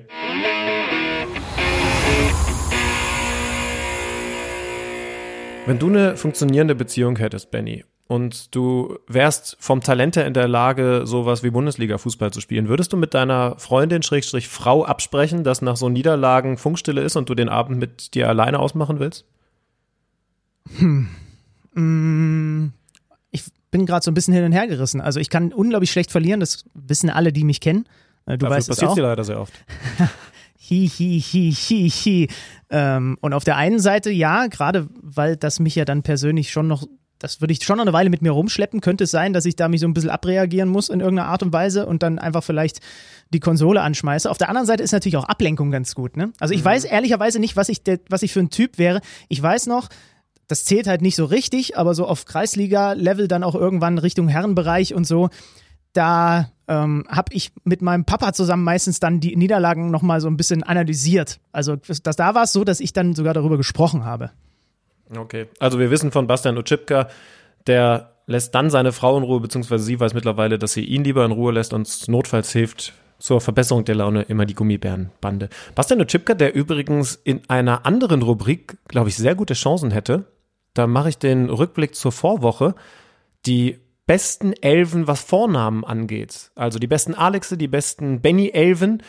Bastian, wenn man jetzt mal sagt, man nimmt Sebastian mit in die Verlosung, hätte eine absolut hohe Meisterschaftschance, oder? Mit Bastian Oczipka, mit Sebastian Deißler, Sebastian Rudi, Sebastian Andersson von Union, Sebastian Schinzi Lords. Also da würde eine Menge zusammenkommen. Ja, vor allem, vor allem wegen Shinzi Lords natürlich, das ist wäre klar. Kapitän, ist ja da, klar. da unterschlagen wir bestimmt sogar noch einige gerade. Also da, der, der hätte gute Chancen, das kann man so sagen. Wir haben ja mal, also du hast mir das ja letzte Woche einfach so hingeschmissen, ja, hier. Und äh, jetzt haben wir dann wirklich mal uns Gedanken gemacht, ne? Und haben auch, gab auch ganz viele Einschriften von euch über Twitter, über Instagram und so weiter und so fort. Und ich würde vorschlagen, Hashtag KMD Podcast an dieser Stelle natürlich einfach euch nochmal mit vor den Latz geknallt, so wie mir der Schlüter diese Rubrik vor den Latz geknallt hat letzte Woche. Ich stelle mal kurz meine Elf vor. Denn ich hatte ja so ein bisschen, erinnere dich zurück, ich hatte ein bisschen Bauchschmerzen. Ob ich da wirklich gut mithalten kann. Ich dachte vielleicht, wenn alles gut läuft, UEFA Cup oder was auch immer. Jetzt habe Genau, ich, jetzt, jetzt habe ich aber die Mannschaft zusammengestellt und ich bin, ich bin zufrieden und ich bin optimistisch, dass da was geht. Hör mal zu. Also im Tor Benjamin Kirsten. Ja? Guter Boah. Keeper. Ja, was denn? Ist ein guter Keeper. Ja, aber ist jetzt kein gestandener, also, Ja, aber also Moment, UEFA. Cup Keeper ist er jetzt nicht. Der muss sowieso nicht viel halten, weil ich eine super Viererkette habe. Pass mal auf. Benjamin Pavard und Benjamin Hübner, letzte Woche schon erwähnt, innen. Benjamin Kessel über rechts und Benjamin Henrichs über links. Das ist ja wohl absolut gehobenes Niveau. Okay. Ja. Doppel 6, Stambuli, habe ich letzte Woche auch schon erwähnt. Und daneben die alte Eintracht Frankfurt-Legende Benjamin Huggel. Kennst du den noch? Ja, ja, ist okay, aber jetzt Was auch denn? keine Weltauswahl. Das, das ist ein absolut stabiles, defensiv, solides, defensives Mittelfeld. So, dann kommen wir über meine Offensive. Ich sag mal so, auf dem Papier, ja, mit Luft nach oben, aber könnten sich als Sleeper erweisen. Ich habe zwei offensive Außen, beziehungsweise so halbe Zehner, wie RB das auch immer gerne genannt hat. Ähm, Benjamin Goller von Werder Bremen und Benjamin Köhler, der ja, du weißt das vielleicht nicht, als weil du nicht so viel FIFA spielst, aber der hat natürlich auch den Connect mit Benjamin Hugge. Die spielen auf einer Seite. Bei FIFA gibt's dann so eine grüne Linie, die zwischen den beiden entsteht, wenn man die bei Ultimate Team zusammen aufstellt, weil die sich halt kennen und verstehen. Ja, ich finde aber mit Goller sollte sich Köhler auch gut verstehen. Allein weil es so einen Namensconnect gibt, sollte da zumindest so eine türkise Linie entstehen. So, wir kommen zu meinem Sturm. Benjamin Auer. Vorne der Zielspieler, der die Bälle festmacht, der die Bälle per Kopf verlängert und der neben sich natürlich eine absolute Granate hat und der wäre mir, muss ich ehrlich gestehen, fast durchgerutscht, aber aus dem Saison-Kosmos raus ist das natürlich auch ein bisschen peinlich wäre das gewesen. Benjamin Laut. Benjamin Laut. Vorne mit Benny Auer. Stimmt, ja. Der 60er. Ja, ist nicht so schlecht. Wobei ich habe ein paar Einsendungen gesehen. Ähm, ich weiß gar nicht, was war bis jetzt dein Top-Vorname, was die Elven angeht? Also Thomas finde ich sehr stark. Es hat äh, jemand geschickt äh, auf, äh, auf Instagram. Mattes Keschbaum, trainiert von Thomas Schaf. Co-Trainer ist Thomas Tuchel, nicht andersrum. der Schaf ist, ist, ist Cheftrainer und Tuchel der Co-Trainer. Und dann im Tor Thomas Kraft.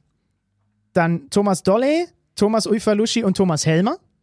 Thomas Delaney. Wir nannten ihn übrigens eins Thomas Dooley. Äh, Dooley, ja, ja, der Thomas Dooley. Äh, dann äh, Thomas Delaney und Thomas Berthold, Thomas Hitzelsberger, Thomas Müller, Thomas Hessler, Thomas Bräuch und Thomas Allofs. Oh ja. Und auf der Bank noch Thomas Kessler, Bredaric, Linke, Heiner, Heite und Wolter. Also das ist eine Mannschaft, pff, da müssen sich meine Benjamins ganz schön strecken. Also, äh, also auch noch so ein paar Reservespieler hätte ich jetzt nicht mehr, mehr aus dem Hut zaubern können. Da.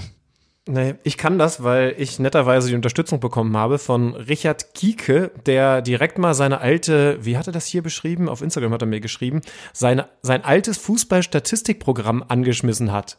Was, ist, auch immer der noch auf Richard, was ist, hatte. Richard, Respekt was ist das? Fall. Äh, Lass uns das zukommen. Wir wollen wissen, was das ist, dieses Programm. Das Programm hat für den Vornamen Alex in der Bundesliga 59 Treffer ausgespuckt und für Benjamin nur 24. Und dann war er so freundlich und hat mir die Vorschläge gemacht, aus denen ich dann meine elf bilden konnte. Ich bin ganz happy. Also, du hast Auer laut vorne im Sturm, sagst Ja. du. Ne? Ich habe ich hab mich für ein 3-4-3-System entschieden, als ich mir die Namen angeschaut habe. Und ich spiele vorne mit den Legenden Alex Alves, Alex Frei und Alex Zickler. Oh. Dahinter, es ist eine offensive Lösung, sag ich jetzt mal. Alex Meyer auf der 10, hat er ja lange genug gespielt. Alexandro Maxim und Alex Naja, Nuri naja. auf den Halbpositionen. Alexandru ist jetzt hier offensichtlich, geht hier durch, oder was? Definitiv, ja. Solange Okay. ich bei den Regeln so ein kleines Wörtchen mitreden darf, auf jeden Okay. Fall. Alex Baum-Johann, letzte Woche unser Interviewpartner auf der 6. Wie gesagt, das ist eine offensive Aufstellung, aber ich bin ja auch ein attraktives Team, ist ja klar. Alex Silva, Ex-Hamburger und übrigens ex-brasilianischer Nationalspieler. Alex Madlung und Alex Bugera in der Dreierkette. Aber auch auf die kommt ja nicht viel zu. Und übrigens im Tor natürlich Alex Nübel. Ja. Ein Mann, über den aktuell wieder viel geredet wird. Na komm, gib eine kurze Einschätzung zum Team ab. Also ich sag mal so, das ist natürlich offensiv hohe Qualität, aber ich habe defensiv in meinem Block dort mit gerade der Viererkette und der Doppelsechs, da würdest du auch schon, da müsstest du dich strecken. Ne? Also die Defensive ist Defensive das ist gut, Prunk, ja. ja. ja, das ist das Prunkstück, muss man sagen. Ja, ich würde dir wahrscheinlich ein, zwei Transfers anbieten. Das Problem, dann muss man auch direkt mal den Personalausweis ändern und muss zum Alex werden. Und ich weiß nicht, ob das Benjamin so Kollegen Zickler. wie Henrichs und so mitmachen. Alex Henrichs Neuverpflichtung im Team Alex. Müssen wir noch ein bisschen dran feilen an den Regeln. Alex Nübel ist im Moment Ersatztorhüter. Das dürftet ihr alle mitbekommen haben beim FC Schalke 04. Und er wird, auch das dürftet ihr mitbekommen haben, wenn diese Saison dann irgendwann zu Ende ist, zum FC Bayern München wechseln. Jetzt gab es da ein, zwei interessante Stimmen, Benny, die auch nach dem Derby als ja Kollege Schubert im Tor der Schalker nicht so richtig gut ausgesehen hat. Sind wir ehrlich, bei ein, zwei Gegentoren auf jeden Fall was mit zu tun hatte, um es vorsichtig auszudrücken. Jetzt gab es interessante Stimmen, die gesagt haben, du kannst den Nübel doch jetzt eigentlich wieder ins Tor packen, weil eigentlich ist er der bessere Torhüter.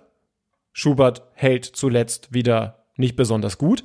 Und das was eigentlich das größte Problem gewesen ist, nämlich, dass er in den Spielen von den Fans ausgepfiffen wird. Und zwar von den eigenen, von den Schalker-Fans, die ihm diesen Wechsel eben zu den Bayern nicht verzeihen.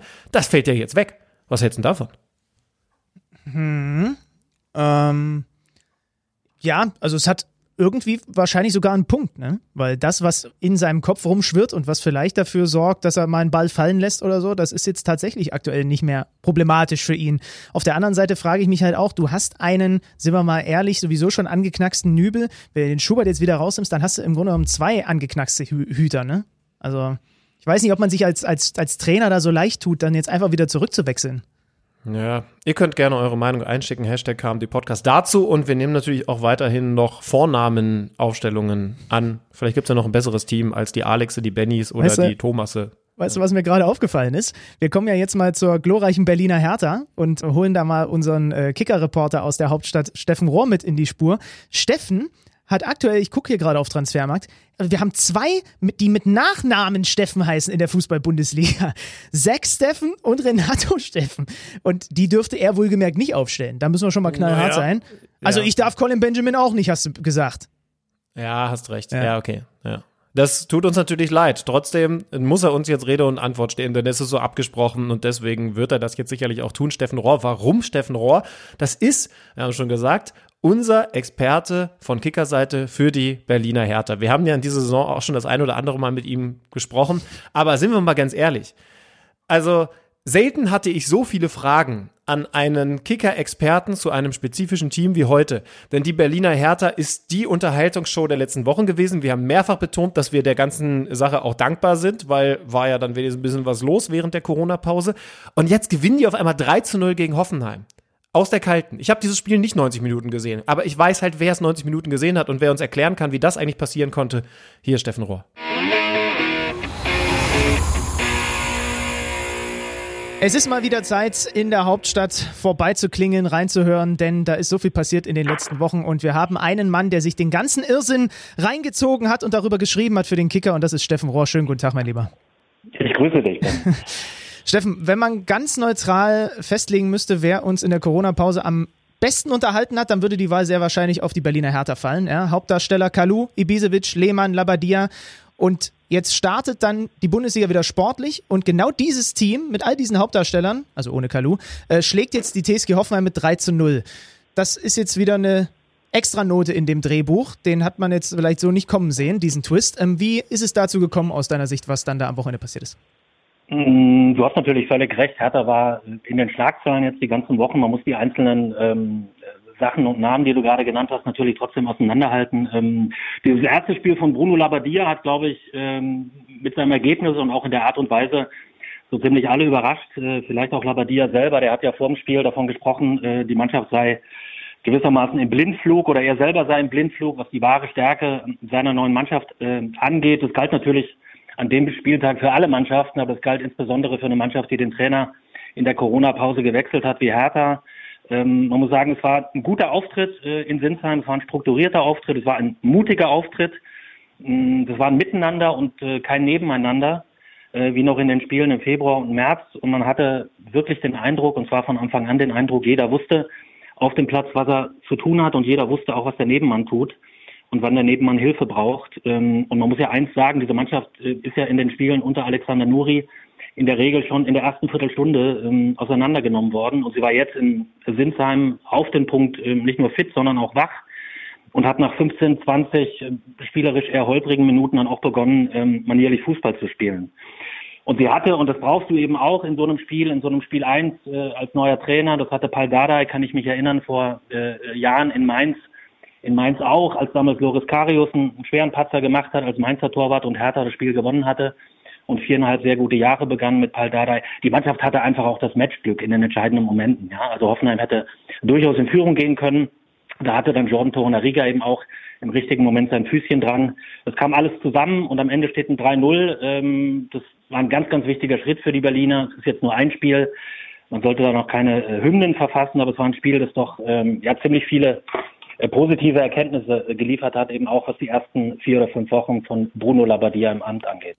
Ja, wenn du ihn schon ansprichst, Bruno Labbadia, neu bei der Hertha und dieses Abenteuer geht für ihn persönlich also tatsächlich mit einem Sieg los. Wie hast du ihn seit seinem Amtsantritt erlebt und wie hat er es hinbekommen, diesen ja eigentlich verrückten Haufen tatsächlich in die richtige Spur zu schieben? Also er wollte ja eigentlich diesen Wechsel nicht während der Saison, sondern wollte diesen Wechsel im Sommer und ähm, der ist jetzt durch die besonderen Umstände eben vorgezogen worden. Hertha hatte gute Gründe, diesen Wechsel jetzt vorzunehmen und äh, finde ich, hat mit Bruno Labbadia auch eine, eine gute, eine logische Lösung präsentiert. Man kann natürlich ein bisschen ein bisschen sarkastisch anmerken, der Weg von Paul Dardai zu Bruno Labbadia äh, hätte deutlich kürzer sein können. da hat sich der Club einige Umwege gegönnt und auch einige Irrtümer äh, gegönnt, aber man hatte bei Labbadia jetzt von Anfang an das Gefühl, äh, dass er äh, die Realitäten annimmt in Berlin. Das ist eine Sache, die Jürgen Klinsmann in seiner Zeit als Trainer ähm, äh, völlig abgegangen ist.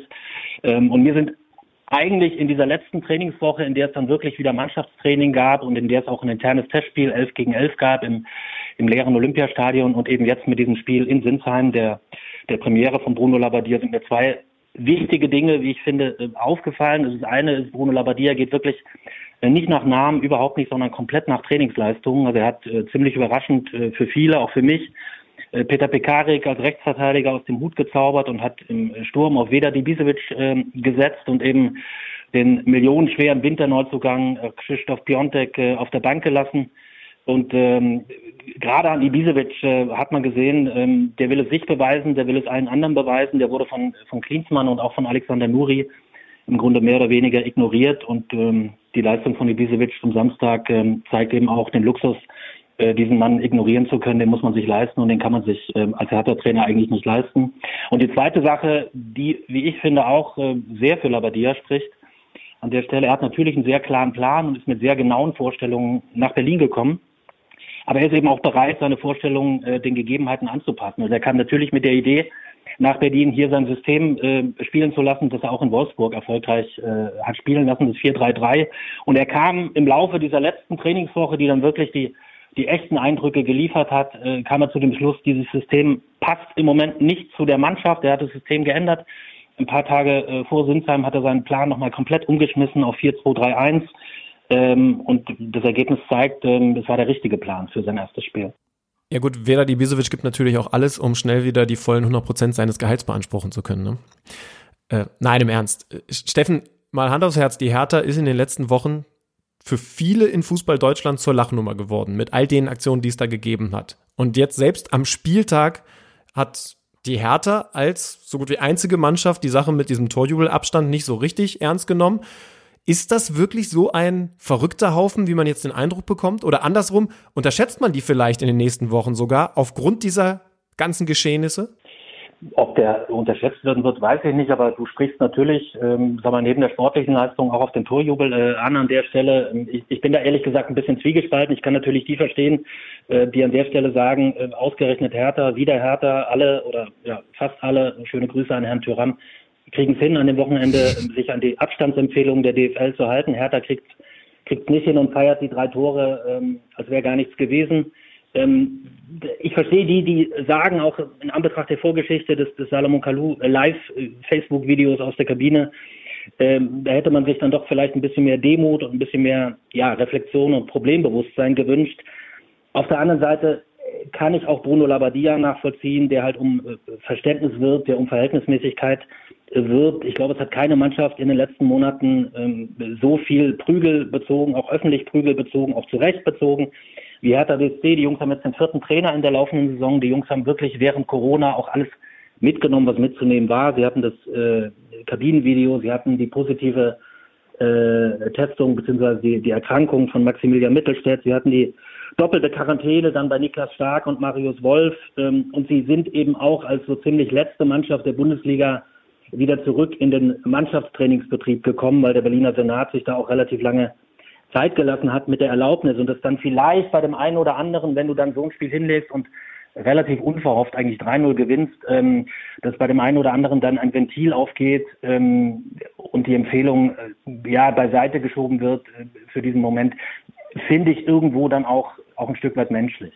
Aber grundsätzlich, das vielleicht noch als Ergänzung, grundsätzlich natürlich muss man sagen, die Bundesliga hat am Wochenende ein Riesenprivileg. Sie durfte als erste große Liga wieder starten. Äh, sie war weltweit im Fokus und natürlich geht es an der Stelle auch um die Macht der Bilder und es geht um Symbole. Ähm, und es geht um das Bild, ähm, das jeder Einzelne auch abgibt. Ähm, man kann über die Zweckmäßigkeit dieser Empfehlung natürlich streiten, dass man sagt, beim Torjubel bitte Abstand halten, aber davor und danach in den Zweikämpfen bei den Standards dürft ihr euch bekriegen, so nah und so eng wie ihr wollt. Das, darüber kann man inhaltlich diskutieren, aber die Empfehlung gibt es nun mal und ähm, das hätte Hertha sicherlich besser zu Gesicht gestanden, sich an diese Empfehlung auch zu halten. Schön formuliert. Ähm, das ist schon krass, auch wenn du das jetzt gerade alles nochmal so aufgezählt hast. Das sind wirklich Geschehnisse, die in dieser Saison bei der Hertha passieren, die du eigentlich in fünf, sechs, sieben Saisons packen könntest und du würdest immer noch sagen, das ist ein Verein, bei dem viel passiert. Und bei denen ist das einfach mal in den ersten, im ersten Dreivierteljahr äh, dieser, dieser einen Spielzeit passiert. Und jetzt kommt dann noch dazu, dass man ja eigentlich um eine gewisse Beruhigung der Situation bemüht ist. Und dann besetzt man im Aufsichtsrat neu mit Marc Kosicke und aber eben auch mit Jens Lehmann. Und zumindest dieser Name Jens Lehmann, der hat auch bei einigen schon wieder so ein bisschen für Stirnrunzeln und vielleicht auch noch ein paar andere Dinge gesorgt. Denn Du hast eh gerade Unruhe im Verein und jetzt holst du dir einen in so einer Phase, wo du eigentlich das alles mal ein bisschen runterjazzen willst, der dafür bekannt ist, dann halt auch für Schlagzeilen zu sorgen durch provokante Aussagen, die er tätigt. Warum macht die Hertha als Club das? Naja, es ist natürlich nicht die Hertha als Club, sondern es ist äh, Lars Windhorst, der ja Jens Lehmann und Marc Kosicke in den Aufsichtsrat der Kommanditgesellschaft, der KG, entsenden will und sich davon natürlich Expertise verspricht, aber eben auch klare Meinungen. Ich glaube, er bekommt beide von Jens Lehmann. Es ist natürlich äh, jemand, der polarisiert. Und ich glaube, als die Personalie ähm, publik wurde, dass der ein oder andere im Verein äh, auch kurz, äh, kurz gezuckt hat. Ähm, es wird spannend zu sehen sein, wie reibungslos und wie geräuscharm das Zusammenspiel äh, zwischen dem Aufsichtsrat, äh, sprich eben auch zwischen Jens Lehmann und der, operativen Führung, also der Geschäftsführung des Vereins tatsächlich am Ende funktioniert. Man muss ja eines wirklich sagen, Hertha hatte in dieser Saison äh, sehr vieles, aber eines eigentlich nie und das ist Ruhe. Und vielleicht sollten sie es jetzt dann mal damit probieren und ich glaube in der Konstellation mit Bruno Labbadia äh, kann da auch was entstehen. Und ich bin gespannt, ähm, ja, welche Rolle Jens Lehmann künftig spielen wird. Und ich bin natürlich auch gespannt, wenn man Lars Windhorst äh, hört und liest, der beteuert natürlich äh, irgendwo seine Geduld und auch die Nachhaltigkeit, mit der er dieses Projekt versehen will. Aber ich finde, man liest schon auch äh, zwischen den Zahlen raus, dass er äh, natürlich sich relativ schnell dann auch Erfolg und ein sportliches Vorankommen verspricht. Und ich habe immer noch den Eindruck, da äh, will jemand, der aus der Wirtschaft kommt und der mit Fußball oder mit, mit Profisport bislang nichts am Hut hatte, äh, will äh, daran glauben, dass man Erfolg am Reißbrett konzipieren kann. Und ähm, das wird im, im Sport eher schwierig, wie wir wissen. Das wird natürlich einfacher durch den Einsatz äh, großer Mittel und er wird das sieht so aus, er wird im Sommer oder in der zweiten Jahreshälfte nochmal eine Finanzspritze äh, unter Umständen dazugeben, die Hertha nochmal mehr Möglichkeiten gibt, dann auch im Sommertransferfenster, aber trotzdem wird es äh, spannend zu sehen sein, inwieweit man die Erwartungen des Investors und die Realität im Verein und in dieser Mannschaft äh, übereinbringen kann. Ja, man kann auf jeden Fall festhalten, dass er sich die ersten paar blutigen Nasen schon geholt hat äh, mit, der, mit der Idee, äh, die Hertha, so wie du sagst, am Reißbrett äh, zum Erfolg zu führen. Ich bin ja, ich, ich glaube, das geht dir ähnlich, äh, Alex auch. Man ist ja fast hin und her gerissen äh, zwischen auf der einen Seite wünscht man dem Club jetzt nach all den Geschehnissen mal fast so ein bisschen was wie Ruhe und auf der anderen Seite ist es aber halt auch so unterhaltsam als neutraler Beobachter, dass man irgendwie sich denkt, ja, wer weiß, was als nächstes um die Ecke kommt. Aber wenn was um die Ecke kommt, das ist klar, dann wirst du uns wieder äh, davon berichten und dann wird man im Kicker darüber lesen können mit deinem Namen drunter. Und ich sage einstweilen äh, vielen lieben Dank und liebe Grüße in die Hauptstadt. Gerne, danke, macht's gut. Tschüss. Welcher Bundesligist stemmt am Ende der Saison die Meisterschale in die Luft? Wer kämpft um den Klassenerhalt? Auf tipico.de kannst du deinen Tipp abgeben. Einfach auf unsere Seite gehen und auf deinen Favoriten setzen. Wenn du schon mal bei Tipico auf Sportwetten getippt hast, kennst du dich ja bestens aus. Für alle Neuansteiger ist noch eines wichtig zu wissen. Tipico Sportwetten verdoppelt deine erste Einzahlung.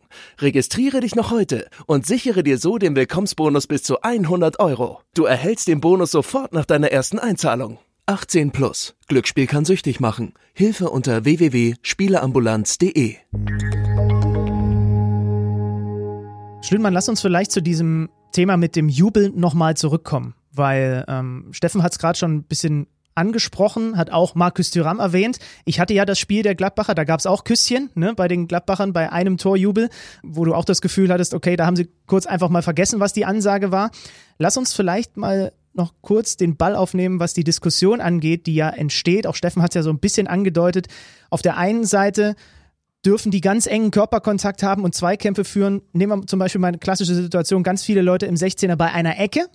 Wenn jetzt aus der Ecke ein Tor entsteht und die jubeln, dann dürfen sie nicht mehr so nah zusammen. Das ist etwas, was sich ein bisschen komisch anfühlt, weil man denkt, warum jetzt das eine so und das andere so. Das habe ich häufig gelesen bei Social Media, dass die Leute das nicht so ganz verstehen. Ja, Max Kruse zum Beispiel hat da auch einen dann viel zitierten Tweet abgesetzt, dass das halt total unlogisch ist. Auf der einen Seite enger Körperkontakt, auf der anderen Seite dann da so genau drauf zu schauen. Ich muss sagen, dass ich da die Kritik oder das Gemeckere ein bisschen übertrieben finde.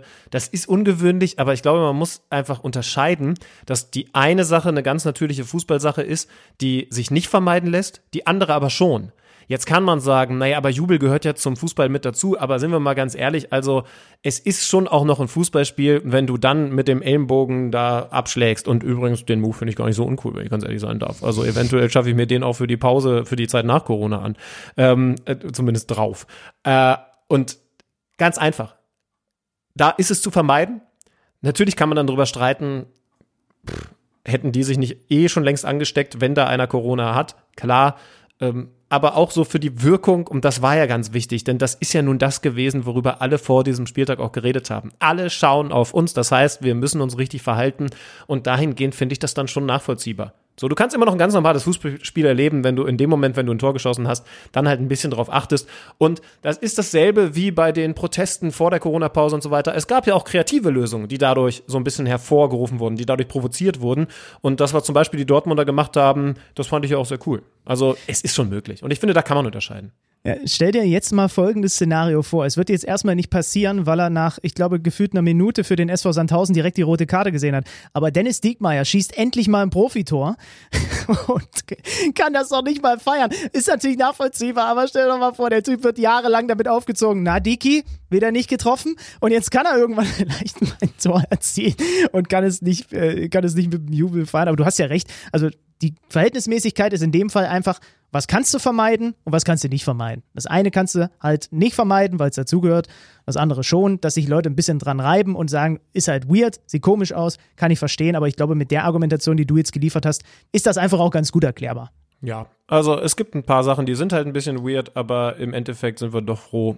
Ich glaube einfach mal, dass viele da meiner Meinung sind. Irgendwie hoffe ich es auch, glaube ich, so ein bisschen, dass der Fußball überhaupt wieder gespielt wurde. Und dass das bis hierhin, heute Abend ist noch ein Spiel, ja, aber dass das bis hierhin ja auch wirklich gut geklappt hat, muss man ja auch mal ehrlich sagen. Also, ich finde es komisch, dass die Hertaner dann darauf scheißen, wenn ich es mal so deutlich sagen darf, und sagen, naja, ist doch egal, weil ich meine, das war genau das Team, das halt vorher für Tova Boho gesorgt hat, aber alle anderen oder fast alle anderen haben sich da sehr sauber dran gehalten und auch ansonsten wenig Fehler gemacht und insofern kann man doch eigentlich ganz zufrieden äh, sein. der Christian Seifert wird einmal tief durchgeatmet haben, außer dass er diese Torjubel da gesehen hat, weil du musst ja auch mal sagen, der ist nun mal der oberste Lobbyarbeiter für die DFL. Und sagen wir mal so, seine Angestellten, ich drücke es jetzt mal so aus, ne, die, die, die Vereinsvertreter, auch Spieler, die haben ihm in den letzten Wochen, und er ist nun mal vorrangig dafür da und war dafür da zu sorgen, dass die Bundesliga wieder spielen kann, haben sie ihm ganz schnell so Knüppel zwischen die Beine geworfen. Jetzt kam Ende letzter Woche noch Heiko Herrlich um die Ecke mit seiner Zahnpasta-Nummer. Der hat es jetzt, habe ich vorhin gesehen, sogar bis zu John Oliver in die USA geschafft, äh, zu Last Week Tonight, weil er ja das Quarantänetrainingslager verlassen hatte, um sich Zahnpasta und Hautcreme zu kaufen. Hat übrigens, ist eine der legendärsten für mich jetzt schon Pressekonferenzen äh, auf einem Level mit äh, am Arsch geleckt von Bruno Labbadia und so weiter und so fort. Wie der wirklich, ich weiß nicht, zwei, zweieinhalb Minuten erklärt, wie er in diesen Markt rein, dann hat er die Maske vergessen, dann hat er kein Kleingeld für einen Wagen gehabt. Wie der das auch erzählt hat, ist an Skurrilität nicht zu überbieten gewesen. Und irgendwie habe ich das Gefühl, bei dem, beim Seifert, man mag zu ihm stehen, wie er will. Es ist so ein bisschen wie so ein, wie so ein Aufpasser im Kindergarten, der guckt, dass irgendwie keiner ausbüchst. Und so war irgendwie sein Job in den letzten Wochen. Und der wird, glaube ich, auch drei Kreuze machen, wenn das Spiel, was du ja nachher noch für The Zone begleitest, wir zeichnen ja vorher auf hier, ähm, bei, bei Bremen gegen Leverkusen auch einigermaßen glimpflich alles vonstatten geht. Florian Kofeld hat ja schon gesagt, dass sie minutiös ihre Spieler darauf vorbereitet haben. Und dann tupft sich äh, Christian Seifert, glaube ich, erstmal so ein paar Schweißperlen von der Stirn. Mhm. Übrigens kann ich jetzt schon mal sagen, wir werden sehr wahrscheinlich in der Halbzeitpause das nochmal thematisieren, was ich gerade bei Bastian Oczipka angesprochen habe.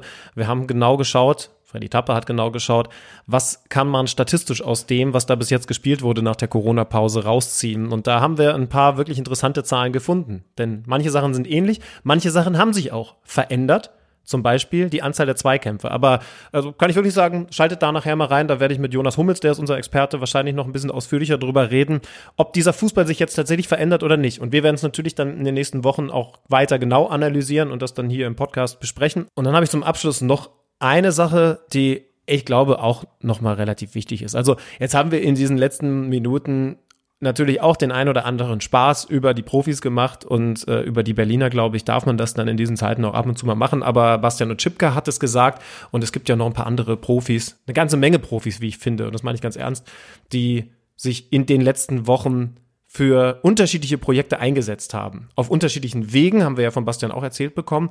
Aber es ist eben auch passiert und ich glaube, dann darf man das auch mal betonen. Und zum Beispiel hat sich Matthias Ginter an mich gewendet. Mit dem haben wir ja vor einigen, boah, mittlerweile Monaten, ne, ein längeres Ist eine Weile her, ja, ja bei ihm aus dem Wohnzimmer aufgenommen.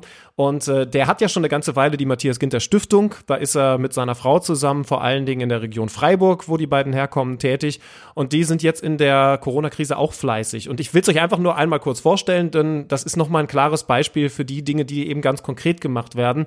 Der hat zum Beispiel mit seiner Frau jetzt gerade nochmal ein aktuelles Projekt gemacht. Und zwar unterstützen sie das Mädchenhaus Freiburg bei der therapeutischen Begleitung von Mädchen, die zu Hause Gewalt erfahren und sich dadurch oftmals selbst Verletzungen zufügen. Das klingt verrückt, aber das passiert eben in der Zeit von Corona auch mehr.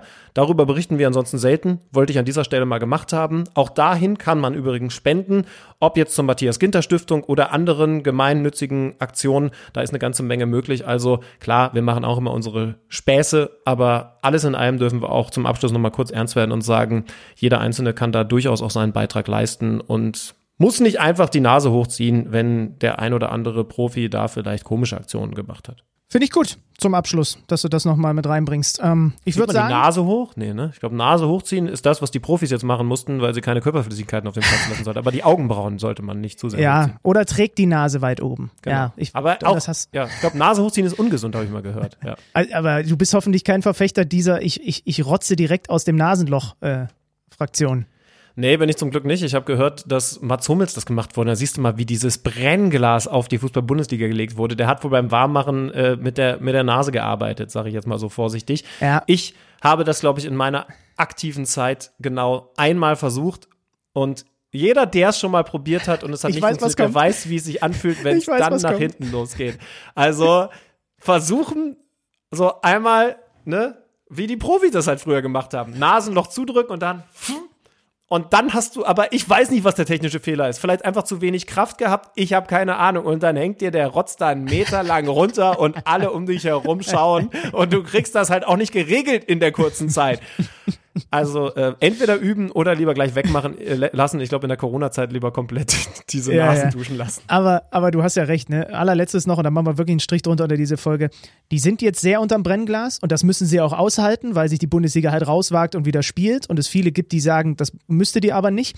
Und trotzdem halte ich es da ein bisschen mit Marco Rose. Ich habe mir natürlich in Vorbereitung auf mein Gladbach-Spiel die äh, Pressekonferenz angeguckt und er hat gesagt, und das ist jetzt hier quasi so der Rausschmeißer, es wäre trotzdem schön, wir bemühen uns alle, mehr, mal mehr, mal weniger, haben wir dann mit der Hertha ja gerade thematisiert, wenn nicht jeder Fehler, der manchmal auch einfach aus der Gewohnheit entsteht, wenn du ein Tor schießt und dann halt eigentlich in diese Traube reingehst, sofort hochgehalten wird und alles dann aufgezeigt, guck mal, die können es nicht und die, die, die sollten es deswegen nicht machen, weil jetzt einmal von diesen ganzen Dingen, an die man sich halten soll, dann was schief läuft. Und das kann ich auch ein bisschen nachvollziehen. Also alle, sie haben diese Vorgaben, mit denen sie arbeiten müssen, diese, das Konzept, was sie einhalten müssen, aber nicht bei jedem, was jetzt passiert, wenn Mats Hummels da mal die Nase ausschneuzt, muss dann Häme ausgeschüttet werden über den Leuten und gesagt werden, ja, die siehst du, die können den Kram gar nicht einhalten. Nicht jeder Fehler ist auch absichtlich. Manches ist auch einfach in einem Fußballer drin, sobald er mit den Stollen am Fuß ein, ein Feld betritt. Ja, definitiv. Mehr als das. Menschen machen Fehler, irren ist menschlich und wer schon mal ein paar Folgen von diesem Podcast gehört hat, der weiß das auch sehr, sehr gut. Schön, dass ihr bis zum Ende durchgehalten habt. Nächste Woche Montag sind wir wieder für euch da. Gerne heute Abend, wenn ihr das denn am Montag direkt hört, einschalten, denn dann gibt's Fußball-Bundesliga live. Endlich mal wieder live mit dem SV Werder Bremen gegen Bayern 04. Leverkusen live auf der Zone. Ich werde mal wieder, wie es so üblich ist, wenn Schlüter zu sehen ist, äh, unter einem Fake-Account ein paar schnippische Kommentare in Richtung Moderator loslassen. Ich bin sehr gespannt. Tschüss. Ciao. Das war Kicker meets the Zone, der Fußball-Podcast. Präsentiert von Tipico Sportwetten mit Alex Schlüter und Benny Zander.